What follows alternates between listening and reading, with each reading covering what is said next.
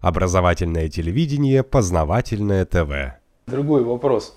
Я его задаю людям, которые вот жили за рубежом, и это с позиции Михаила Задорнова, который это все запустил, да? Насколько они тупые? Насколько они отличаются от нас? Чем они отличаются? И тупые ли они вообще? Ну, тупые, наверное, грубое такое слово, хотя часто хочется его применить. Они ограниченные больше. Очень ограничен спектр интересов. Вот работая в коллективе, через 2-3 дня хочется вот на перерыве, например, отсесть уже, отойти. Потому что постоянно одно и то же. Разговоры ни о чем. Ну, я не могу сказать, что я там большой интеллектуал или мы вообще интеллектуалы, но история вот может мусолиться несколько раз. И я удивляюсь, почему человек, что сам не понимает, что он это уже рассказывал. Часто так бывает. Вот. Когда вот я приехал, работал в коллективе, там вот темы были такие основные. Цены на недвижимость, которые постоянно росли, женщины и спорт, футбол. Вот это вот три темы, которые все время трогались. Но мне не интересно ни одно, ни второе, ни третье. Вот. Я очень ценю общение э, людей. И когда э, по прошествии времени мне попадалась возможность встретить русского человека, там, туриста или иммигранта, с которым было интересно, было о чем поговорить, я за него держался двумя руками, и он не понимал, что такое. А ведь, как говорит Валентин Юрьевич Катасонов, для человека общение – это самый ценный продукт, что только может быть. Вот именно живое общение. И вот благодаря чужбине это осознаешь. Значит, ну, я, по крайней мере, mm-hmm. на себе это осознал. Когда смотришь на то, что как они строят мосты и дороги, сказать, что они тупые нельзя. Потому что мы по ним ездим, это сделано хорошо и качественно. В других местах, когда что-то делают для себя, ну да, часто это все не очень. Ну, не могу сказать, что прям такие вот, тупые, глупые люди. Они просто вот ограниченные. Вот они живут своим делом, там, ремеслом. Там, кто-то пашет землю, кто-то собирает оливки, ну, ему больше и не надо для жизни. Вот. Они живут, наверное, так же, как 300 лет назад жили. То есть знают, что нужно их обрезать, собрать урожай, перемолоть, превратить в масло. Вечером погулять, потанцевать там севияну или фламенко, от которого я тоже уже устал.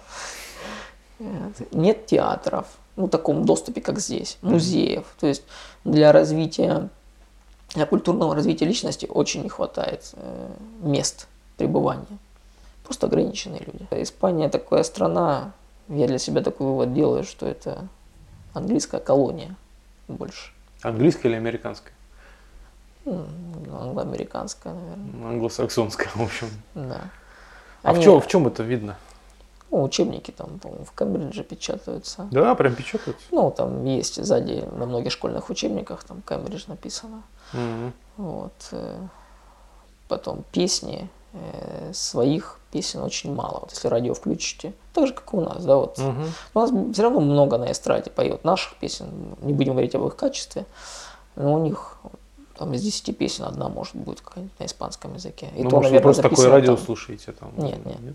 Нет, есть, конечно, радио там вот этих местных песен, но это слушать невозможно постоянно. Это такой вот мотив.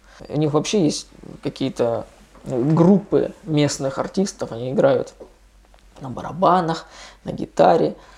И я был там два раза. Сами испанцы про них говорят, что это э, праздник сумасшедших. Они так вот и говорят. Праздник сумасшедших. Я улыбался, думаю, ну, наверное, что-то шутка. Я когда туда попал, нет ритма, нет вот, вот дурдом какой-то, понимаете? Вот квартет э, Крылова. Mm-hmm. Вы как, ребята, не садитесь. Вот вроде какая-то есть музыка, да, вот они что-то там делают, одеваются, даже соревнуются друг с другом, но я это музыкой назвать не могу. И вот они претендуют на какие-то там международные уже э, регалии и покровительство государством, что это надо ценить, это вот наше, оно есть. Ну, я понимаю, наше, мы уже можем на батарее начать играть, это будет наше. Ну, я не понимаю этого, ладно. И не только я, а сами испанцы, многие вообще на них смотрят как на, на ненормальных. Чем испанцы Они, кстати, очень похожи на нас. Чем? Ну, такой, таким вот духом, вот, э, разгильдяйством. Ну, я бы не сказал, что мы разгильдяи все. Ну, не все мы разгильдяи, но у нас как бы часто, мы не немцы, да, вот там проблема, давайте подумаем, как решить, давай, ты точно уверена, давайте посчитаем, там, мы можем, там, да давай, ладно, давай, пойдем, так, так, пойдет, все отлично, прилепили, поехала. Отвалилась потом, ну, блин, ну ладно, не получилось. Вот. Э, у них это часто присутствует, да. Как-то ну, похожи они на нас. Я даже не знаю, нужно пожить немного, и вы поймете, что у нас с ними есть общее. Mm-hmm. Что-то вот есть такое. Э, они в дом тебя могут пригласить, тоже накормить, вот так вот. Хотя, э, как друзья, они очень нестабильные. Очень нестабильные. Они даже сами друг для друга. Любят друг друга пообсуждать. Это у них присутствует. И выгоду свою обязательно найти. Даже я вот смотрю, вот, ну, хитринки очень много. И прежде чем поехать в Испанию, была такая маленькая брошюрка, которая мне попалась. Там было сказано «Два испанца, три мнения». И я думал, что это означает, как так это можно понять вообще, что это такое. Ну, точно, два испанца, три мнения ответственности не любят. Это, наверное, удел любого общества. У нас тоже мало кто хочет быть лидером. Да? Мы лучше там в уголочке посидим. Когда... Не, люди разные. Ну да, люди разные, но вообще говорят, что 90% не способны на принятие решений, это 10% да. готовы руководить. Ну, я вижу, что ответственности не любят. Даже вот занимая какие-то руководящие, казалось бы, посты, меня это раздражает, ну это меня, да, что, ну, ребят, ну уже пора бы принять решение и все. Нет, вот ждем, пока кто-нибудь другой на себя возьмет ответственность и все. Наверное, а... это связано с 50-летними маменькими сынками частично все-таки. Это да. вот ответственность. Но у них идет очень сильное разделение профессий. Да, вот ты либо только кирпич, ты только плитку, ты только строгай, ты только пили. Вот.